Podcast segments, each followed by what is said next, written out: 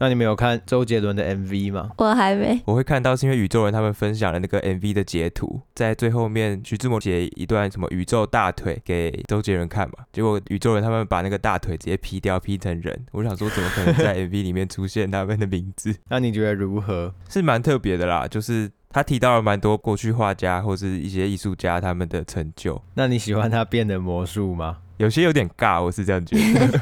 有些是不是视觉特效魔术啊？我觉得都是哎、大多数都是吧。那你呃，算了，没有。不要再挖坑给鸡安掉。对我已经讲的很婉转了， 你朋友不是有 po 一篇心得文 吗？他被攻击，我快笑死。啊，他说了什么争议性言论？他的意思是说，他的新歌很像拿过去二十年的剩菜拼成一桌板的，然后每道菜都有阿公的冰箱味，但摆盘很精致。然后村里的长辈就一起来说自己多会煮这样子，虽然整桌吃起来可以明白阿公当年真的很厉害，只是阿公手已经抖到没办法拿锅铲了，所以可以的话，我们还是去餐厅就好，不用麻烦了。然后他就被出征了， 不是这个摆盘很精致，杀伤力极低，羞辱性极强，哎，就摆盘很精致，萝卜有雕花，餐具也很高级。 完全能想象被出征的原因。我好喜欢他哦，我一直很喜欢这个朋友的文字。啊，我只是觉得，果然大众对于艺术的想象就是这样，这些视觉的符号。我直觉想到是因为他想要带到那么多艺术家的话，好像每个的篇幅也就这样短短的，所以应该都只能带一些符号性的东西吧。哎，那你有看过伍迪·艾伦的《午夜巴黎》吗？有啊有啊，只是那时候我觉得还小，我好像一直我好像一直看不懂。但我后来有 get 到他电影在讲的事情是，他一直会想要崇尚另外一个时代，那个是最美好的时刻，他想一直去追寻那个时间点，那你觉得你现在活在最好的时刻吗？一定是吧？也是最烂的时刻吗？那佳琪，请问你住在双城记里面吗？ 我没有住在双城记里面，那你住在双城公寓吗？ 他好像有三楼还是四楼哎、不要给我认真回答这个问题。我在那边数，我忘记了。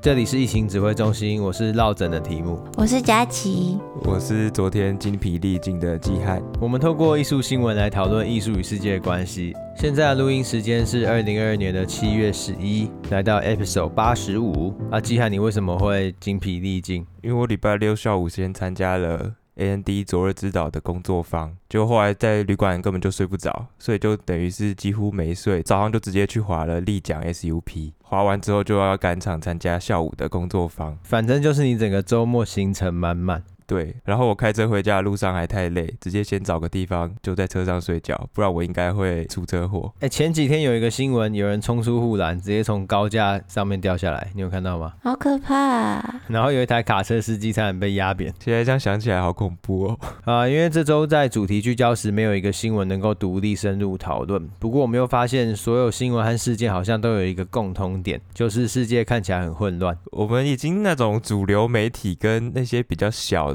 独立媒体也都有去看啦，只是就好像真的没有一个比较大的事件可以让我们聚焦。这些事情可能是因为政策的不认同，也有可能是人类长期遗留下来的问题。所以，我们这集会有好几篇新闻整理和简短讨论。季汉之前不是一直希望所有作品都可以建档吗？对啊，这样子查找很方便诶，大家甚至也可以得到一些统计资料啊，说诶哪些作品特别多，哪些作品好像被忽略了这种。上礼拜英国的公共雕塑就成功线上建档，结果就发现事情不单纯。线上建档还可以发现事情不太对吗？因为这周英国的文化教育慈善机构 Art UK，它就总共上线了一万三千五百件公共雕塑作品，整个计划耗时了五年啊，总共有五百多名参与者提供作品记录或授权。只是大家就发现一个很不对劲的地方，就是所有的作品里面只有两趴是少数民族出身的艺术家，不愧是少数民族。对啊，对，我在想，不过少数民族人比较就比较少。另外一个数据更猛，就是有七十七点五趴的公共雕塑是描绘男性，把动物当作主题的作品，甚至是女性的两倍。这个倒是没有办法说什么了。这很夸张哎，就是动物对这个世界的贡献，甚至比女性还要多吗？这有点奇怪。欸所以就整个大爆炸。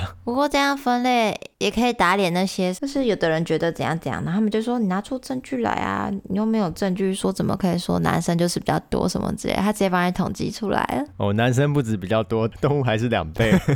对，所以长期推动英国公共雕塑性别平等运动的社会团体 Invisible Woman 被忽视的女人，他们的创办人特利贝尔哈利维尔呢，他就说，这个古老国家长期宣传和支持父权制，试图让我们相信只有男性值得尊重。突然变成是一个基于客观事实的评论，对啊，它是有资料的，但是也不只是英国吧，就是这其实是整个艺术史的大问题。我相信其实去看很多国家也会有这些状况。对，只是因为他们今天刚好花了五年，成功的把非常大量的公共雕塑线上建档，所以我们就可以很快速的看到这件事情。这是季汉你期望发生的吗？对啊，因为你看这些资料可以被分析之后，我们就可以发现有哪些问题。像他们这样子提出来抗议之后，未来也才有更多的机会被改变。那你觉得比较良好的比例是男性跟女性一比一，还是动物是男性跟女性总和的两倍？ 动物世界 吗我不是很 care 动物多不多的，因为很多主题都用到动物啊。如果他把这些公园的雕塑算进去，可能动物本来就会比人多。可是动物没有比男性多啊。对啊，所以它重要的是动物不能插在中间，它可以吃最多或最少，但是插在中间好像有一个性别就变得怪怪的。因为一个国家的公共雕塑分配比重，就可以很直接的让我们发现这个国家是如何选择哪些历史和谁可以被纪念吧，还有什么样的主题在这块土地有代表性。哎、不过这个公共雕塑指的有些应该会是大楼户外的那些雕塑吧，所以是不是也会跟某些企业他们去选择有关系？对，可是很多大部分是在公共空间的雕塑，比较会被列在这个里面。私人的就要看这个人愿不愿意一起线上建档，所以绝大部分的这个资料都还是比较属于公共性的。这种主题就很容易引起争议啊，因为这几年不就有很多国家的伟人雕塑就受到民众攻击和政府拆除。嗯，的确有发生过这样的状况。对啊，就是因为图像它本身可以承载文化的象征性和集体意志吧，而且这种力量就很强，又不容易被发现，就整天就在你的生活周遭，你就不会发现哦，其实动物是两倍，男性是七十七点五八，潜移默化的在你的生活中发酵，好可怕、哦。这样真的蛮母汤 的。对，所以有很多过去被定义是贡献者的历史人物，可是他们代表的价值观，在今天用不同的严格来检视，就会受到很大的挑战。所以像是今天 Art UK 它的资料上线，就像基汉讲的，可以让大家重新快速的发现日常生活中其实有被忽略的公平正义。不过我在想的是他们要怎么改进这个状况，毕竟现在可能可以盖公共雕塑的地方就是有限的。你的这个提问很好，就是有限，那就拆。对，那就变成说，那哪些的男性或是动物要被拆，然后来增加女性？就如果我们的目标是要这个世界公平一点的话，对，可是因为像英国，它从二零二零年就已经启动了一个一百万英镑的预算，让整个国家有更多的公共雕塑和新的地标，就是为了像你刚刚说的，实践一个国家的公平正义和多样性。所以不只会花在拆除上，也会花在社区改造上。哦，就他们其实是已经有在做了，还是拆一拆又把女的拆掉，无言。 那就真的会演上了。那他们到底在干嘛？对，因为我们虽然说艺术创作是自由的，而且不同时代都有自己的历史共业，可是因为每件作品回过来看都是一个一个历史记录，所以不只是公共雕塑会受到检视吧，有些机构它的收藏是不是有正当性的，也会是这几年一直关注的议题。例如说，比较容易被发现的就是这个作品来源是不是合法，是不是剽窃的，还是它是文物掠夺之类的。不过这种东西也不能全部归于什么历史因素啊、时代背景的关系，就是还是要做出符合这个时代正确的解决方式吧。对，所以虽然说艺术中的言论自由、创作自由、诠释和市场自由很重要，可是他们一直以来都要和公平正义相互拉扯，所以才可以找到一个最大公约数的平衡吧。尤其这种议题最容易牵扯到古文物之间到底放谁家这种问题了。像是一件我觉得是人类文明史上最大的文物归还争议，也就是大英博物馆他们有个埃尔金石雕的所有权，这个争议已经持续了两百多年了。太久了，真的。近日的新闻里面就是提到说，英国的首相他在当选之前，学生时期的时候呢，有非常多的文章都是在大力支持希腊帕德嫩神庙的石雕要归还。所以他是觉得要还哦。对，他在二十年前还没当选的时候都觉得要还，只是他在当选之后呢，又觉得说没有这些都是合法的，就他直接改变他的说法。时空背景之术吗？因为这个埃尔金石雕当时是鄂图曼土耳其在统治希腊，所以希腊并没有任何发言权，他们也没办法决定任何事情。这时候英国呢就跟鄂图曼土耳其达成一个协议，他们用埃及的控制权来交换帕德嫩神庙里面大约三成的石雕。也就是现在所谓称的艾尔金石雕。没错，他们直接冠名，让你没有意识到这个问题。所以他们宁愿要石雕，也不要埃及的控制权。对，这么酷炫，因为其实很珍贵吧，这些古代文物其实算是非常稀缺的。因为埃及的东西也已经被他们拿光了。哦，也是啦，大英博物馆里面有好多呢。希腊人他们就觉得这很不公平啊，他们当时明明就没有发言权，所以这两百年都是一直在主张说他们当时达成的协议是不算数的。可是英国他们会觉得就是合法取得的吧，就是一笔交易。对，但是今天比较尴尬的点就是，英国首相强生他被发现，他在学生时期的时候有大量的文章都是支持文物归还的。他说：“我认为没有任何的理由不把这些雕塑还给希腊，而且大多数的学生也都同意我的看法。哦，感觉他以前很支持这件事情，毕竟是个热血的学生。”他当时还邀请了一位要竞选希腊文化部长的人来参加他们学校的辩论比赛，就是关于是否要归还石雕给希腊的议题。一方面，他是认为有助于这个人的选举；，另外一方面，他也希望让更多的英国人可以理解希腊的立场。哇，那他那个时候真的是很热血啊，还特别邀请希腊的人过来参加这场辩论赛。所以强生不止在学生时期有文章和其他的言论发表，甚至还有邀请制的公开辩论，都是他赞同需要归还的证据。那这件事情现在到底要怎么办？根据英国二零一四年的一个民调显示，有一半的英国公民认为应该要把文物归还给希腊，另外只有二十五 percent 认为应该要继续留在大英博物馆。那其实还蛮多人觉得可以还回去的耶。对，甚至是连那个联合国教科文组织都有指出，帕德嫩神庙应该是一座全球文化遗产的纪念碑。如果像现在分开展出的话，是在分裂一个杰作。大家应该要努力朝向使这个纪念碑恢复整体性的方向前进。所以这种文物归还的议题才这么困难。对，而且我又想到另外一个问题是，如果大英博物馆现在低头了，它其实会影响到他们非常多的馆藏，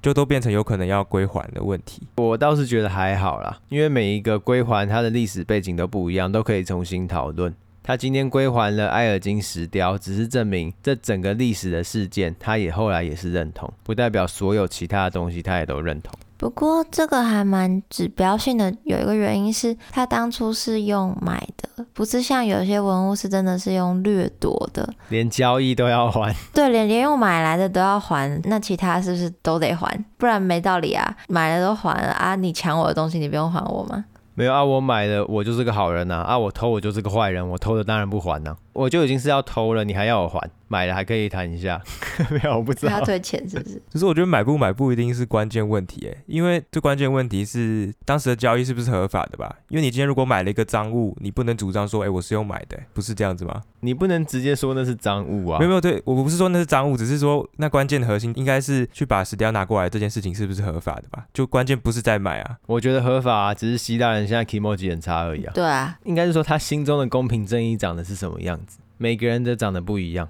就我觉得这真的很主观，这很难哎、而且他如果真的要归还，大英博物馆应该就空了吧？大英博物馆还是有很多哎、啦，搞不好会展一些哈利波特的魔杖啊。其实还有很多解法啦，然后希腊他们也都有努力提出，只是目前大英博物馆都是不接受的。不过刚刚提到英国，这礼拜还有其他的英国新闻呢，因为英国的邮票要大改版啦。那这个大改版就让很多人不爽，我看到是因为多了一个 QR code，因为多了这个条码呢，邮局他们在追踪信件的时候就可以更方便，然后也可以防止大家伪造邮票，所以他们决定在新款的皇家邮票设计中多了这个条码。哎、所以为了防止伪造，就代表如果新邮票上路之后，旧的邮票就要作废吧？对他们有设一个年限啦，就是在明年的二月之后就只能用新的。那在这个之前呢，你就可以赶快把旧的邮票用光，或是拿去邮局换成新的版本的邮票。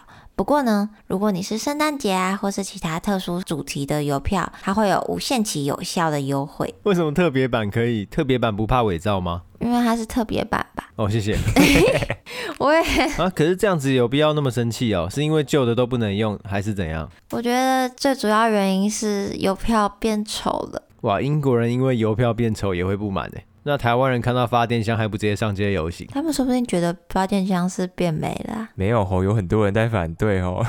这就是问题所在啊！ 那英国那边主要不爽的就是保守派啊、邮票收藏家，还有一些推崇皇室的人们。你们一定想说啊，邮局归邮局啊，跟皇室又有什么关系？对啊，好乱哦。因为呢，世界上第一个背后自带有胶的邮票，就是诞生在一八四零年的英国。 所以英国后来的邮票都是英国女皇吗？对，它第一款邮票上面印刷的就是维多利亚女王的头像，它就是叫做黑便士，它非常的有名。这个传统已经距今快两百年了，就是他们的皇家邮局发行的邮票就一直都是长这样，一个皇室成员的侧面头像。所以整件事情的不满是超久的传统对于皇室的荣誉感以及变丑，整个混杂在一起，超级不爽。没错，你就可以想象，我们平常拿掉的邮票不是一个方方的东西嘛，就是一个图完整的图案嘛，顶多上面有价格之类的。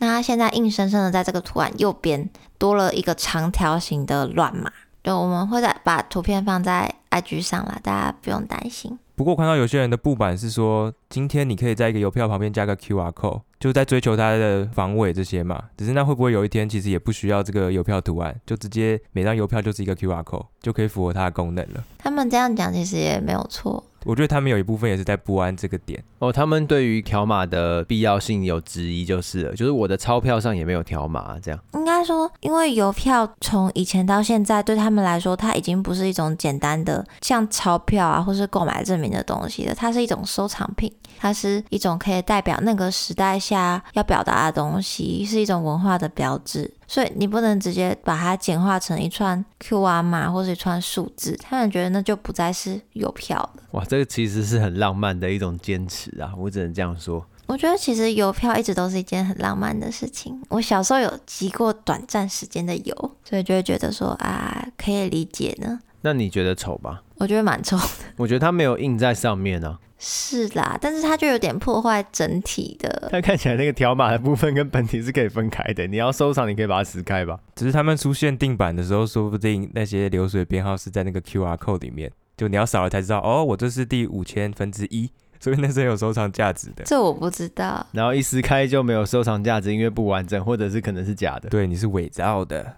他除了觉得变丑以外，有些人也觉得他侵犯了隐私，因为他们觉得这个这条码是可以让政府追踪这些信件啊，就很害怕。所以他们其实也反对这些包裹嘛，因为包裹不对也是可以追踪的嘛，对啊，我觉得很奇怪，本来不就可以追就踪？是有点太夸张了，我觉得。我觉得这比较像是为了其他理由找的借口。我觉得这篇新闻算是比较轻松的啊、跟前面那个比起来，哦，这是当然，因为其他国家也有用类似的政策，像是在德国，你根本就不需要邮票，有一个系统是你直接先申请好一个八位的数字符号就可以代替邮票了。哦，那英国人是要上街丢弃油品，我也觉得，那这个好处就是你不需要特别去买邮票。因为它也可能你的上下班时间对不到邮局开的时间，或是邮局离你家很远，这些问题一切都可以解决。 那英国人会说哦，还要要我用电脑打这个密码，我绝对是被追踪了。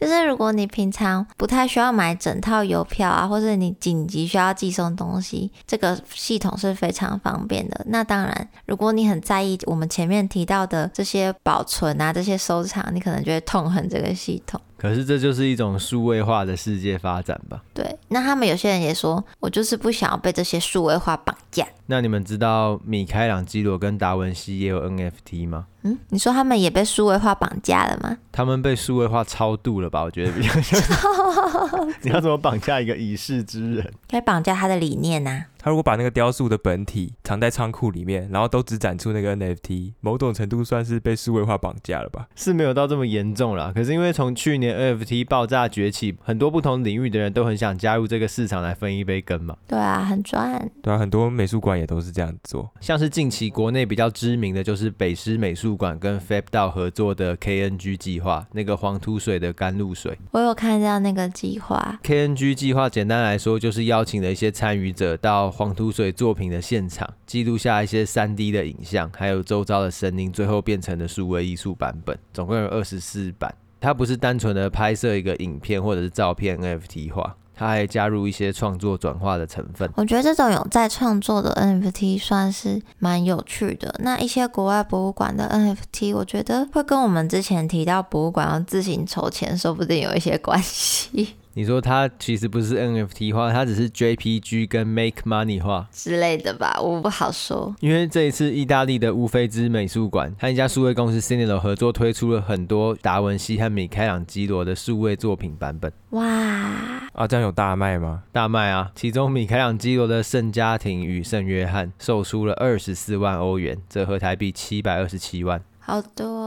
算卖吗？算啦算啦，不过也像佳琪刚刚讲的、啊，这样如果可以让美术馆有更多的经费来营运的话，好像也不是一件那么坏的事情。对，看起来很赞，对不对？那你猜乌菲兹美术馆七百二十七万新台币拿到多少钱呢？应该要有个一半吧。啊，不是应该更多吗？七成差不多吧？为什么会更少？乌菲兹美术馆最后拿到二十四万欧元里面的七万欧元，折合台币两百一十二万，所以七百二十七分之两百一十二，大约三成售价。其他都被那个数位化的抽走了。对，就大家那时候就发现，哎、怎么那么怪，怎么赚那么少？就发现这个合约分为两个部分。第一个部分 c i n e o 公司要先花十万欧元把作品变成数位版本，工本费啦，工本费好多、这个工本费呢包含制作费、税金、销售佣金跟公司营运成本。公司营运成本啥回？他们本来就要。然后最后再把净收益五五拆账， 所以二十四减十除以二等于七万欧元。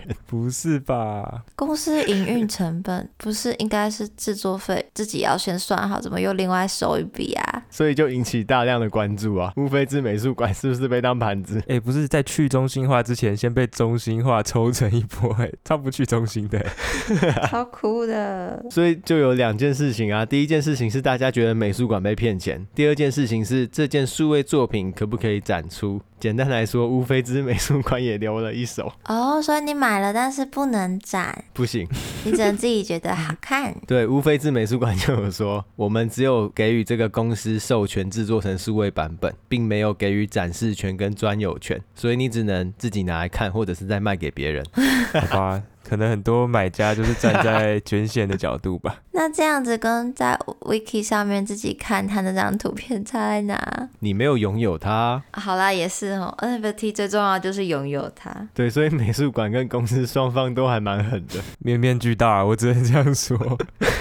引发一堆问题啊。就是如果授权了，那政府是不是就丧失了这种遗产还有文物的控制权？另外一个问题就是，如果没有授权，那到底是买来干嘛用？所以乌菲兹美术馆他们就有表示，他们其实没有卖出任何东西，只是授权公司可以使用这张图片，就像是制作一些周边一样。像是你去看蒙娜丽莎，你会去买蒙娜丽莎的铅笔盒，哦，周边产品有点像这种概念，我觉得比较接近啊。然后再来是美术馆也强调说，我们绝对不会转让任何遗产和文物拥有权。所以斯内的公司也觉得很北气啊，他就觉得现行的法规限制了博物馆交易数位艺术的可能，希望可以赶快立法来规范市场。不过也可以理解啊，他们就是想要保有他们本来的一些权利啊，他们不希望大家展来展去，那大家都没人去他们的美术馆就很亏啊。我是觉得怎么可能数位艺术作品展一展就没人会去看？一定不可能。只是他们还是主要这个权利会落到什么地方吧。所以季汉，你觉得你如果买的话，你到底买到什么？我觉得我是买到一个赞助证明吧，我就是赞助美术 馆继续营运。哎、其实你说的还不错哦，因为乌菲兹美术馆合作的这家 CNN 的公司，他们发明了一种新的专利权，叫做 DAW（Digital Artwork） 的缩写。那这是一种新的专利权，就像是刚刚说的，拥有官方认证的正版授权，再加上私人用途的专利权。CNN 公司会保证这个作品是独一无二而且仿盗的，所以你的确会拿到一个证明文件，刮胡赞助文件。哦， 买这些收藏的人，我真的觉得都是偏支持性质吧，或是炒作性质。而且你本来不可能买得到这件作品，你现在买得到了，因为这些东西本来是非卖品。只是他的那些授权有表示说，之后都不会再把这件作品数位化嘛，也不一定吧。呃，没有，他只能保证他的这个数位作品是那个独一无二的数位作品。对啊，啊，他这样如果再重置一个，那不就也是唉？所以我觉得真的都只是买了自己开心的啦。只是我觉得你不用担心，因为乌菲兹美术馆目前呢已经暂停这些计划了，因为馆长说，为了避免任何不公平的合约，短期内也不会再签署任何新的数位合约了。所以如果你买的话，你就是唯一的那个、哦，还啊是说短期内？ 啊，至少短期是嘛。 都留一手哎、真的很会哎、所以你站在哪一边？一个是好像抽成抽的有点多，一个是好像你做了一个不能展的东西。你站在公司那边还是美术馆这边？我有一定选边站吗？我其实支持他们做 NFT 这件事情，只是我不支持他们抽那么多层。这样我是站在美术馆这边吗？你这样听起来站在美术馆这边，对对，我只是觉得抽层抽太多了啦，不然其实他要出什么 NFT，我觉得都 OK。那你觉得你买了一个没有展示权的东西呢？如果是在买之前都知道的话，其实没什么问题吧？可是我在他们的官网上面，他们好像有刻意回避这件事情、欸，诶，说不定你要点到买的页面才看得到啊。所以是我太废。就是有的条约不是都是你在注册会员的时候，还要分好几个阶段。你一开始在外面你都没有填资料，你是看不到的。你说一长串我同意，然后最后一条就是写说你不能展出，然后大家没有看对吗？啊，那佳琪，你站在哪一边？哪一边呢？我觉得都很酷欸哎、不管是那个工本费分两次收钱的，还是条约没有写的非常清楚的，都蛮酷的。直接不选边站，只能说透过这个案例来看，北师美术馆合作的 KNG 计划好像好很多。 对啊，我觉得共勉之，以后经营美术馆记得要留一手。没有做什么事情都要留一手哦。那如果你是意大利的民众呢？好险我当时没买， 你买得起吗？这我不知道哎、我看一下，哎、季汉，佳琪搞不好买得起、欸，应该是买不起吧？应该可以吧？哦，是吗？你又没有说它多少，我没有说他多少，二十四万欧元、欸，哎，我以为那是总额啊，没有，那是一件米开朗基罗的《圣家庭与圣约翰》。那一定是买不起啊！我一直以为那个是他卖很多独一无二的 NFT，然后全部加起来是二十四万哦，没有，没有那一件而已。那一定是买不起的没。哦，我想说，差点开心了一下。另外一篇英国的新闻呢，就是大家有可能都有看到的，有一个环保团体 Just Stop Oil，他们的成员把自己的手粘在美术馆的画框上面，透过这个激烈的手段来抗议石化产业所带来的污染。对，而且这不是单一的事件，后续还有好几件年年事件。对他们就是攻击不同地方艺术机构的画，来强烈建议美术馆呢一起来抵制政府即将通过的一个石化能源计划。然后我有看到那个纪录影片，就是他们被粘着的时候，就会大声的呼吁现场的民众说：“大家要正视这个问题，政府现在正在通过这些法案，是会影响到我们未来的子孙的。”不过你刚才说他们攻击画作，其实没有啦，就是在画作上动了些手脚，那画本身是没有出事的。就他们都会是粘在画框上，或者是覆盖一些图片在画的外层上。对对对对，他们不是破坏，没有哦，但是最新的新闻就是说，他们除了把手粘在画框上之外，他们还把自己重制版的一个绘画贴在原画上，看他们是怎么贴啊。 双面胶吧。我有看到他现场把那个纸的背面把那个胶条撕掉，长得很像双面胶。那、画作本身有被破坏吗？诶，这个我后续还没看到诶。他们主要报道的是说，原本的绘画是 The Hay Wayne，他的画作呈现出了农村一个生机勃勃的氛围。画面中间还有一辆干草车正在横越那条河流。Just a b o y o 他们贴上去那个重置版的画呢，其实就是把这个河流直接换成了柏油路，然后周边可能那些树都烧起来，甚至都变枯树。天上还有两台飞机，还有飞机，好细节哦。他们在被粘的当下，就是说，如果人们过度依赖这些化石燃料的话，他们重置版的景象就是很快就会发生了。你没有看到那幅画吗？有啊有啊，我以为它是放上去，然后用那个白白不知道是什么东西固定住。没有，他们其实蛮暴力的，所以很多民众也都批评说，他们这样子的抗议手法很不成熟。我想说，他们本来的方式感觉不太会破坏到艺术品啊。只是就要看这个比例原则吧。他们前面的行动主要也都是像刚刚前面讲的，就是只有破坏画框的部分，并没有伤害到艺术品本身。不过，因为他们主张的是，如果政府不有所回应的话，就会继续有这些激烈的抗争，所以这个可能是他们更激烈的手段才会决定要这样做。就是一波还有一波，每一波会越来越强，张力越来越强。对我其实看到这个新闻，其实是蛮不认同的啦，就是觉得为什么要这样破坏艺术品？只是后来他们还有一个后续新闻是，他们的成员除了破坏美术馆的画之外，他们还直接到 F1 赛车的栅栏里面，坐在那个赛道上。他们是在抗议 F1 赛车的一些能源政策吗？一部分是像题目讲的没错，但另外一部分他们也是选了一个曝光度非常高的地方来执行他们的抗议行动。哦，因为 F1 虽然大家想象是一台超快的车，可是他们是世界上一直在推动能源转型的一种赛事。哦，你说他们可能有在呼吁，或是有赞助一些可能环保团体嘛？不止他们本身的赛车规范就有很多要混电，甚至越来越减少油料的一些设计，然后就会从赛事本身带动到整个工业的发展。那当然有好几个车队最大赞助商是石油啦，所以他们一定很不爽。不过我从这个新闻里面就可以感受到，他们是愿意赌上他们的性命，也要支持他们的这个理想。哦，所以季汉你原本比较不认同，是因为他破坏到其他画作，可是他今天连自己的命都要赔上，你突然就认同了是吗？对啊，我本来比较不认同的点是，他们好像是为了取得这个曝光度，然后就选择要粘在画框上这个行为。最后我比较理解他们的是，他们应该是思考过，只有这样做才是有效的，他们才去选择这么做。我觉得他们的手法就是一种直接观看的手法，以一种破坏来提醒你被破坏。如果你觉得不认同，是不是就开启一个机会让你重新观看？那这个世界你是不是也不认同他们在说的事情？虽然你可能就只是会很不开心而已。对，因为透过他们这些行为，我也在思考，美术馆如果办了一档跟气候变迁有关的展览，它其实是赶不上政府政策的制定的，所以好像真的是透过这种比较激烈的手段，才可以引起更多人的关注。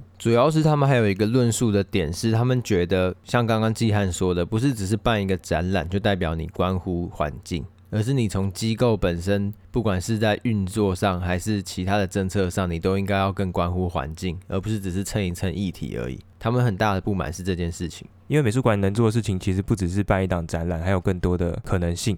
Just Stop Oil 也有和一些英国关注和平与正义的组织联合起来，提出一些诉求，希望政府不要再开发新的石油地，要对一些造成大量污染的公司课更高的税，还有提供一些便宜又环保的大众运输工具给大家。看到便宜又环保的交通工具，我想说好像有点抵触。环保就是贵的，对啊，有机就是贵的。有机环保都是你有一定的经济水平，你才有办法达到的东西。不过大众运输本身就比较环保吧，它本身是环保的，可是他们的要求有说要让它更干净，就是要用更干净的能源，所以他们要加油。我觉得啦，就是蛮难的。不过一个社会本来就需要比较极端的光谱啦，才可以把一些东西综合掉。没错，有人这么激动的在抗议这些事情，也一定也有超多人在积极的捍卫他们的利益啊！而且对面应该是拳头比较大的，有钱有势有拳头。所以 Just Stop Oil 他们的下一步是什么？他们之后在七月二十三的时候有一场游行，但比较不像是大家熟悉的那种集会演说。他们预计是会在英国的很多地方举行小型聚会，然后让所有人都可以发表自己的意见，得到那个交流之后，可以建立起群众之间的连结，未来才有机会可以一起推动这些社会运动。所以我觉得他们的理念是好的啦，只是执行过程中一定会有很多手段是大家不认同的。哎，像他们这种会不会被抓、啊？我记得有好几个就是警察直接把他们抓走。这种一定会被抓吧？他们现在都还是被拘捕的状态，好像都还没放出来，可能还在讨论到底要用什么法来对付他们。可是不知道是不是刻板印象，我觉得在那边被抓就没有让我觉得那么紧张。有些地方被抓超紧张的欸。对啊，像香港上个礼拜才开庭审理一起因为很特别的理由被抓的案子，有多特别？他们因为童书被起诉，啊，是画了太猥亵的东西吗？ 猥亵的东西我就不会拿来跟你们分享了。你会自己留着？ 不是，不像那个上句接下句不是接这句吗？不是，我根本就不会看。不好意思，他们画的内容呢是大野狼跟很多小羊的故事，听起来蛮经典的啊、没错，而且还有出三本哦，分别是《羊村的守卫者》、还有《羊村的十二勇士》跟《羊村的清道夫》。什么小羊宇宙、哦？没错，那为什么他们会因为小羊宇宙被抓呢？因为指控他们的人认为呢，这三本小羊宇宙是在分别指出反送中的示威，还有十二个香港人偷渡案，以及二零二零年初的武汉肺炎传入香港导致的医护罢工。诶那你直接看，你觉得这个影射是成立的吗？因为我们要讨论这件事情分两个部分嘛，第一个是它有没有影射的事实嘛，第二件事情是影射能不能抓嘛。没错，那其实呢，它应该是算有影射的事实的，因为制作这本书的团体曾经承认过说，绘本系列呢是以二零一九年香港示威作为基础来做创作的。那有点危险哦，这群小羊。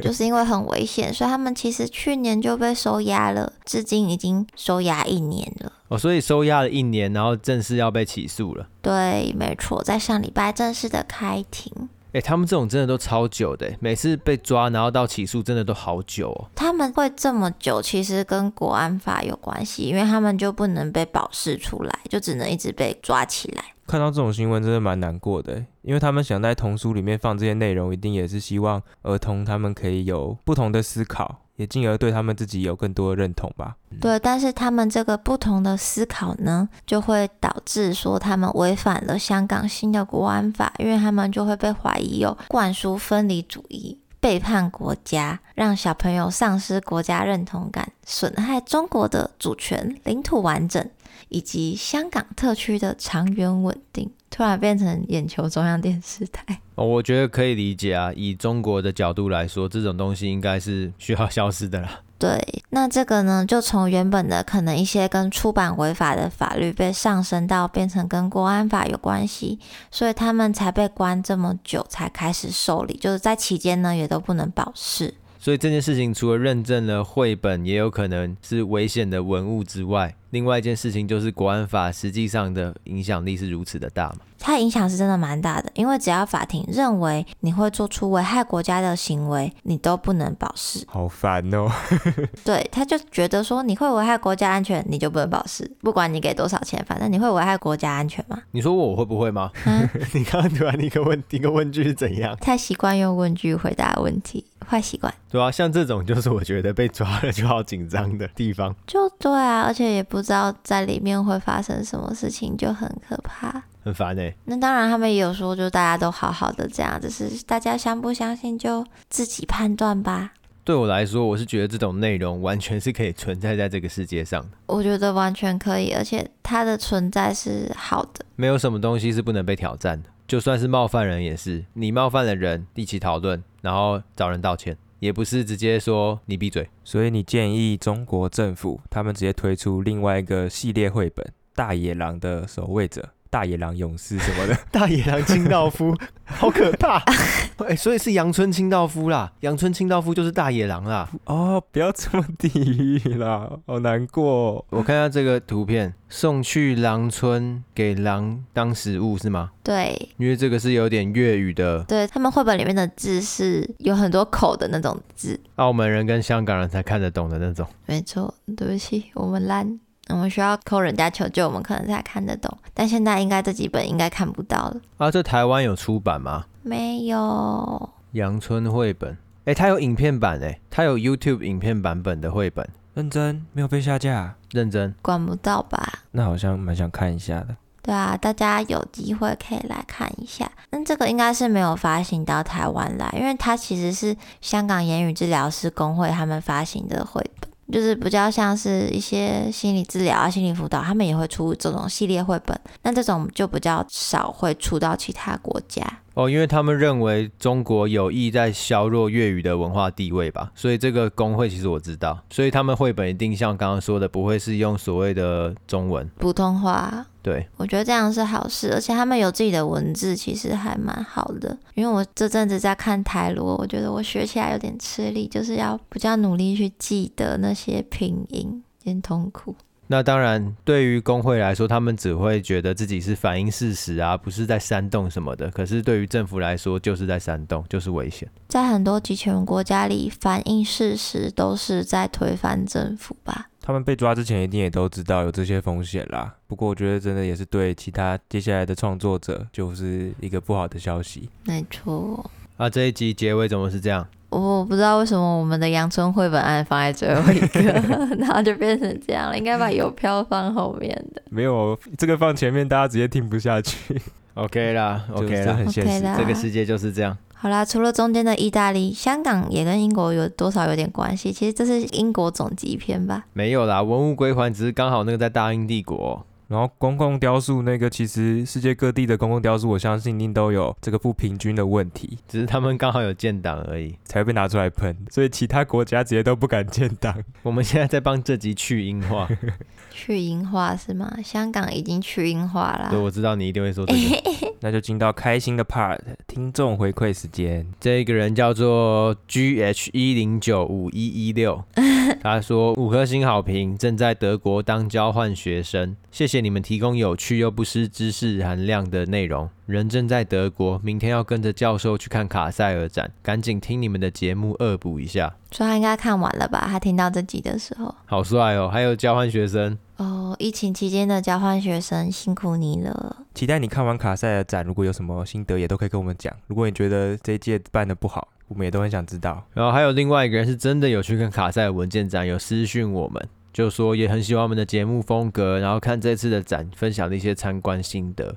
简单来说，就是他觉得这次策展主导权变到艺术家身上是蛮新颖的，只是可能比较离散，就有点可惜。而且我有看到他说，可以在蛮多意想不到的地方观赏艺术是一件好的体验，但是也有很多没有结合的很好的例子，这其实可想而知啦，就没办法那么好的控管。然后这周还有另外一个听众，他原本在 Instagram 有 po 一个现实动态，然后说很喜欢我们的节目，最近都有听。然后我才要按下分享的时候，他就收回了，什么意思？他本来要私讯，然后发错了 吧？我觉得他突然有点害羞，还是他突然觉得好像其实没那么好？不知道哎、可是我从我朋友那边得到很有趣的回馈，就是他现在记得积汗的方式都是在泳池旁边呕吐的那个。哎，更正一下，不是泳池旁边，泳池内。呃，这个好像不要再继续讲，再继续扩散下去，我觉得整个泳池里面的人都不太舒服哦。澄清一下，那个时候泳池里面只有季汉而已，我是在旁边泡 SPA，然后季汉上岸跟我说，我刚刚吐在泳池里。但我觉得那个程度大概就是大家在大海里面尿尿的等级，那个是非常的稀释的，所以其实大家不要想那么多对。，啊安哦不要娜。帮自己在游泳池里面吐正当化，好不好？好，那如果大家对于今天这集或是积汗的问题有什么想要回应的，都可以私讯 FB 或是 IG 跟我们说呀，记得追踪。也欢迎大家到 Apple Podcast 留言，留下你的评分跟你的想法。我们就下周再见，大家拜拜。好热哦，拜拜。拜拜。